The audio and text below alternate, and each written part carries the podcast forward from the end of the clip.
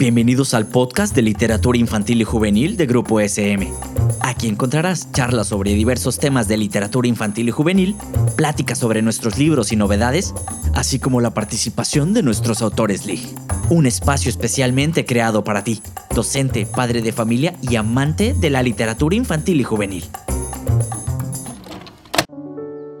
Hola, bienvenidas a todas las personas que nos escuchan. Yo soy Abril G. Carrera y eh, de verdad estoy muy emocionada por darles la bienvenida a este nuevo podcast que se llama el Podcast de Literatura Infantil y Juvenil de Grupo SM, donde hablaremos de diversos temas que se relacionan justo con la literatura infantil y juvenil y de verdad estoy muy emocionada porque será un espacio de conversación con distintos autores para platicar sobre estas historias que en una primera instancia están dirigidas a niños y jóvenes, pero que por supuesto podemos disfrutar todas las personas, ¿no? De antemano, muchísimas gracias por acompañarnos, por escucharnos, por recomendarnos. Deseamos que sea un espacio que les guste.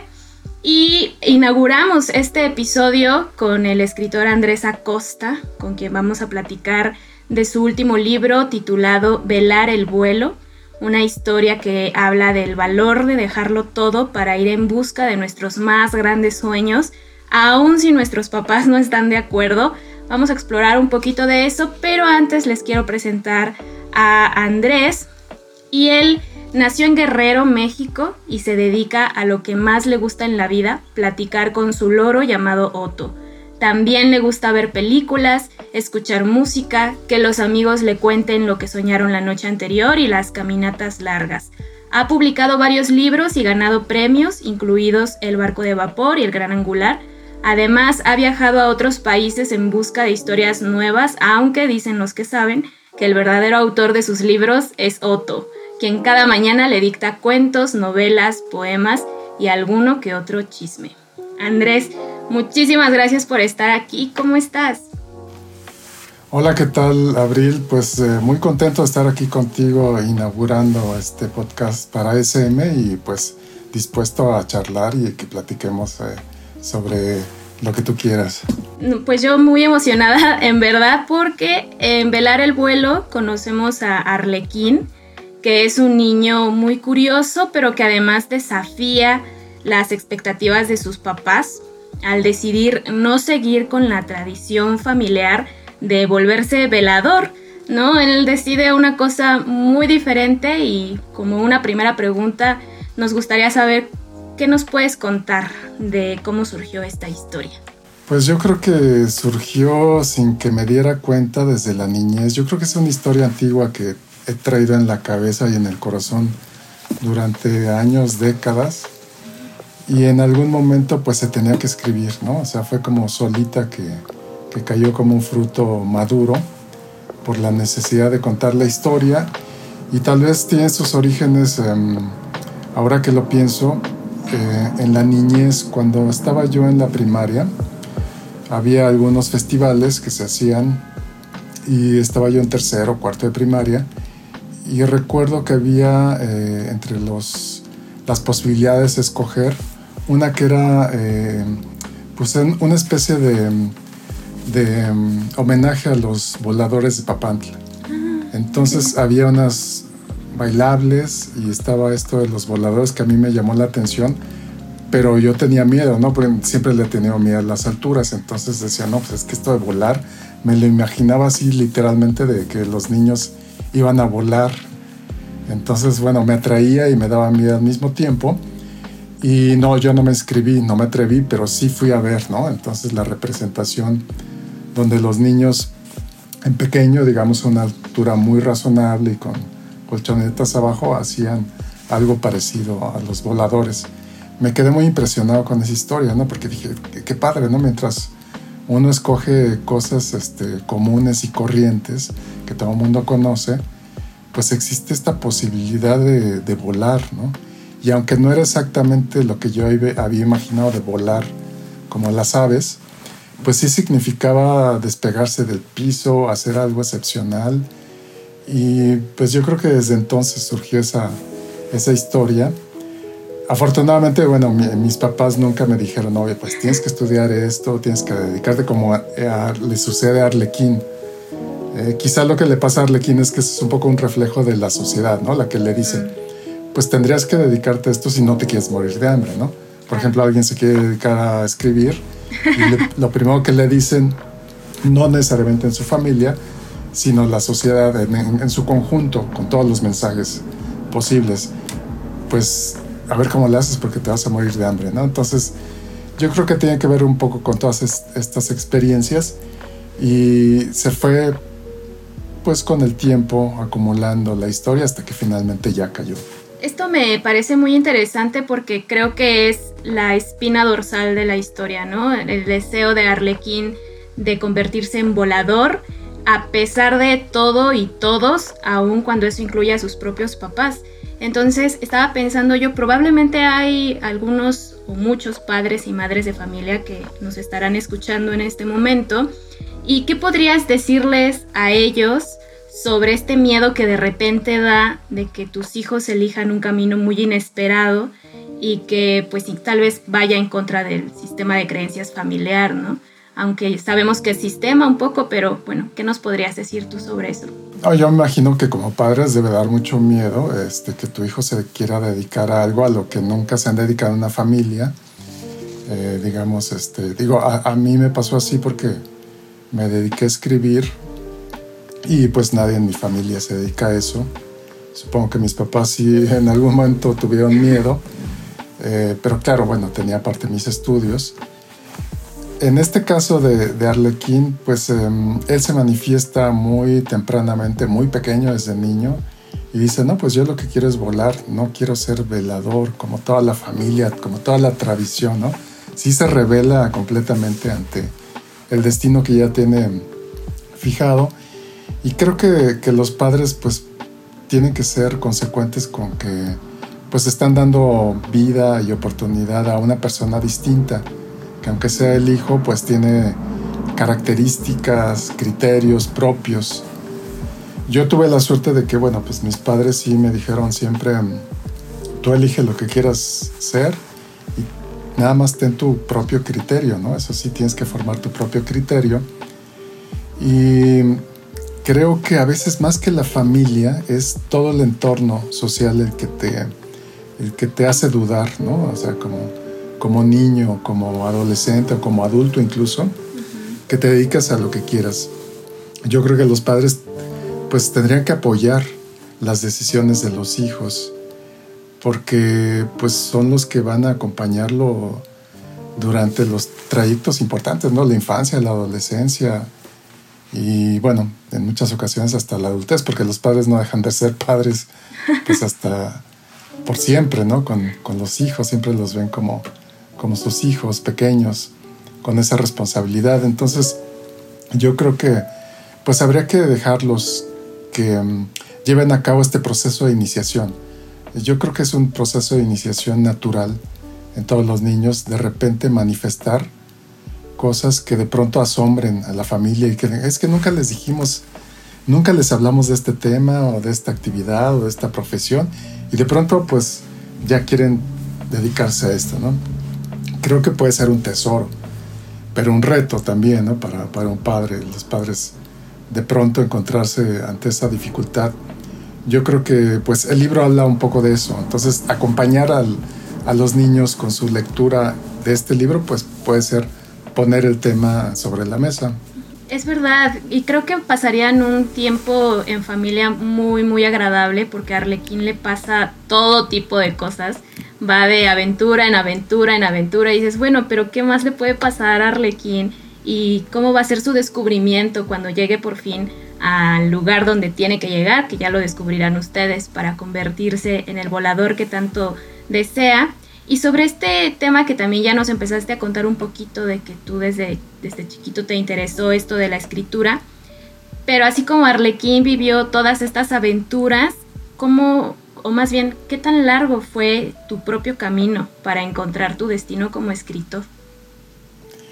Pues yo creo que fue un, poco largo, no demasiado, pero lo curioso fue que a diferencia de, de Arlequín, eh, yo no sabía que me quería dedicar a escritor, más bien fue como una naturaleza que descubrí Yo lo que sí tenía muy claro desde pequeño es que quería ser una especie de inventor, quería inventar algo.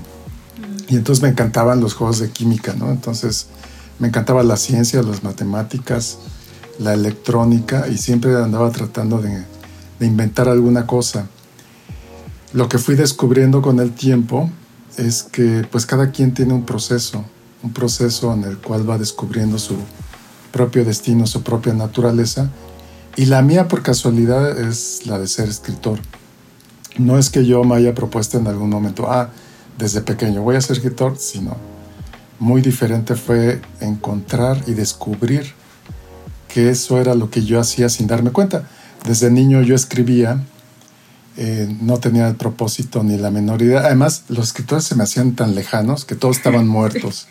En la escuela como tradicional, antiguamente se veía como que los escritores que ya no vivían y uno tenía la idea de que los escritores eran puros viejitos que vivieron en el siglo de oro y que, bueno, ya no existía ninguno vivo. Entonces no tenía la menor percepción de, en ese sentido, ¿no? De convertirme en escritor. Pero lo fui descubriendo con el tiempo y creo que Em, pues se empata un poco ahí con, con, la historia de Arlequín, en donde viene una serie de aventuras, de búsquedas, para encontrar el sentido de la existencia, ¿no? y el sentido de la existencia creo que para quien es, para cada uno, es eh, a lo que se debe dedicar, descubrirlo. El viaje de Arlequín es eso, ¿no? Es una búsqueda de encontrar cuál es el sentido para él, no para todos, ¿no? no por, porque quizá no para todos sea igual, pero para él en particular sí. Y en ese sentido, pues sí, tal vez es un poco una, una autobiografía encubierta, ¿no? no a propósito de decir, bueno, pues la historia de Alerquín es mi historia en el sentido de la búsqueda de más que, más que los padres, más que la familia, es em, todo lo que te rodea, ¿no? vencer todas las dificultades para conseguir lo que tú sabes que tienes que hacer en algún momento. Ok, lo, lo tomo así y se va configurando la historia en mi cabeza todavía como más brillante, porque lo cierto es que las aventuras de Arlequín pues son muy emocionantes, pero también abordan temas que se conocen por complicados, ¿no? O sea, que es el tiempo, que es la muerte, como justo lo que decías, el sentido de la existencia y cómo fue relacionar todos estos temas con las aventuras de Arlequín. Me parece que, bueno, no sé, puede ser algo complicado, pero ¿cómo fue tu proceso un poco de ir tomando estas cosas difíciles incluso, ¿no? Para muchos de nosotros podernoslas explicar. Pues yo creo que eh, literalmente como tú dices, tomando, creo que tomé de historias antiguas eh, la idea era, pues de alguna manera, hacer también un homenaje a, las grandes historias que se han contado antes, ya sea para niños como El Mago de Oz, este, como Pinocho, que hay referencias, bastantes referencias en el libro como homenaje, como una aspiración, pero también a una de las historias más antiguas de la humanidad, que es la epopeya de Gilgamesh. De ahí están tomadas varias ideas acerca de pues del sentido de la vida de un, personaje que va en busca de su destino y en ese camino se encuentra con un amigo que es Enkidu, por ejemplo, que aquí se hace referencia a un nombre parecido que es el nombre de su personaje amigo de Arlequín. Y en ese camino se encuentra pues eh, con que las referencias no son las que él ha conocido en, en su casa, ¿no? Cuando uno sale al mundo y encuentra bueno, es que aquí tienen otra idea acerca del tiempo, otra idea acerca de la muerte eh, y la resurrección también, de, en este caso del personaje. En, en Gilgamesh no hay, no hay una resurrección del amigo, pero a mí me pareció que, que era un tema importante, ¿no? porque no es una muerte definitiva y triste totalmente del amigo de, de Arlequín, sino que hay una esperanza de renovación y es lo que está detrás de esta búsqueda. En ese sentido, bueno, pues eh, las referencias sobre la existencia, sobre el tiempo, sobre la amistad, sobre la muerte misma y sobre el aprendizaje en la vida, creo que son la inquietud que lanzaron esta, esta historia a seguir adelante. ¿no? Era una búsqueda de, por parte de Arlequín para encontrar la escuela que él quería, apropiada para él, y por mi parte como escritor, encontrar el camino eh, a partir del cual iba a conocer él ese, esa línea que le iba a llevar a la, escuela, ¿no? A una de las, entre todas las escuelas posibles, habidas y por haber. Esta parte de las escuelas ya va un poco hacia el final de la historia. No se preocupen a quienes nos escuchan, no estamos aquí revelando muchísimo de la trama, pero sí me gustaría hacerte una pregunta muy especial porque, bueno, quienes no han leído el libro verán que en algún momento Arlequín eh, está buscando esta escuela para convertirse en volador, pero antes encuentra muchas otras escuelas, por ejemplo, la escuela de los que olvidan o la escuela de los reidores, ¿no? que como sus nombres lo indican, pues podemos entender un poquito de en qué consiste los aprendizajes en esas escuelas. Me parece como un abanico muy interesante de todas las escuelas que podríamos encontrar. Y quería preguntarte, ¿hay alguna que hayas pensado y que al final ya no se incluyó en la trama? Creo que siempre hay una posibilidad em, que se le puede ocurrir, no solamente a mí, o sea, yo de repente pienso, debería haber una escuela para esto, para aquello, ¿no? Para aprender cosas que normalmente no aprendemos en la escuela. Yo creo que, em, que muy pequeño leí un libro acerca de la sociedad escolarizada y creo que me hizo bien y mucho daño también porque desde niño desconfié de la escuela. Y pensé que siempre se deberían haber em, pues dado clases de otras cosas diferentes, ¿no? Tuve la suerte también que había una maestra en la primaria que los viernes los dedicaba a, clases de cocina, por ejemplo, ¿no? Cuando el programa de la SEP era muy claro, ¿no? Hay que estudiar estas materias ella siempre nos metía algo muy creativo y muy útil para la vida.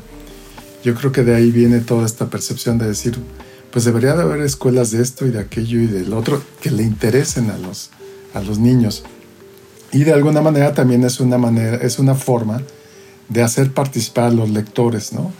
De proponerles una, un juego muy activo, de decir, bueno, ¿a ti qué escuela te gustaría como niño lector? que pusiéramos y que no está aquí. Hay algunas, como, como mencionaste, la del olvido. Eh, a veces en la vida es necesario olvidar, ¿no? Ese es un, uno de los valores que no, no siempre tenemos en, en, cuenta. Siempre pensamos que el olvidar es algo negativo o puede ser incluso hasta síntoma de una enfermedad, pero a lo mejor también es necesario, ¿no? Y así cada una de las escuelas por las cuales va pasando este personaje son como iniciaciones. Arlequín, solamente que él tiene que encontrar la suya, ¿no? Aquí hay un archipiélago, una serie de, islas donde cada una es una escuela. Y yo creo que es un, poco una invitación al lector para decir, ¿a ti qué escuela te gustaría que, que no está mencionada porque nada más hay unas cuantas, pero las posibilidades son infinitas, ¿no? ¿Qué escuela te gustaría asistir? ¿Qué escuela te gustaría que hubiera, ¿no? ya me puse a pensar en qué escuela quisiera que existiera. Una donde nos enseñen finanzas, ¿no? Coincidimos muchos en la escuela donde nos enseñan finanzas. Andrés, de verdad, muchísimas gracias por compartirnos un poquito más acerca de las, de las aventuras de Arlequín, que estoy segurísima que va a encontrar a sus lectores y que quienes se animen a leerla lo van a disfrutar de principio a fin. Estaría bonito que si alguno de ustedes escucha este podcast y luego lee el libro, nos haga saber qué escuela crearían ustedes, a cuál escuela les gustaría ir, como pregunta Andrés. Pues Andrés, muchísimas gracias por compartirnos estos detalles sobre las aventuras de Arlequín. Estoy segurísima que quienes se acercan a él podrán disfrutarlas muchísimo. No sé si tú deseas agregar algo más antes de despedirnos. Pues mi agradecimiento, eh, querida Abril, gracias por esta charla, esta plática, estos cuestionamientos que me hicieron pensar mucho sobre el libro.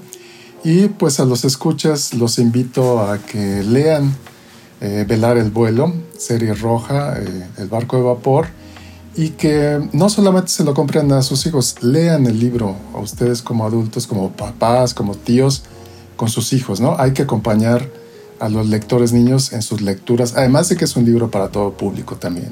Muchas gracias. No, muchas gracias a ti y gracias a todas las personas que nos escucharon. Si se animan a leer el libro y también a escuchar el podcast, pueden hacernos llegar sus escuelas que les gustaría, a las que les gustaría asistir. Nos encantará leer estas propuestas. Y pues recuerden que el deseo de Arlequín y las aventuras que enfrenta para alcanzar sus sueños son de verdad muy emocionantes. Es un viaje lleno de peligros, pero también de reflexión y gusto por la vida. Entonces, muchas gracias por acompañarnos hasta este momento del podcast. Eh, recuerden que lo encuentran en el barco de vapor serie roja y pues nos vemos en una próxima ocasión. Hasta pronto. Esto fue un podcast producido por Grupo SM. No olvides suscribirte al programa para que no te pierdas ninguno de los episodios. Síguenos en nuestras redes sociales y nos vemos en la siguiente ocasión.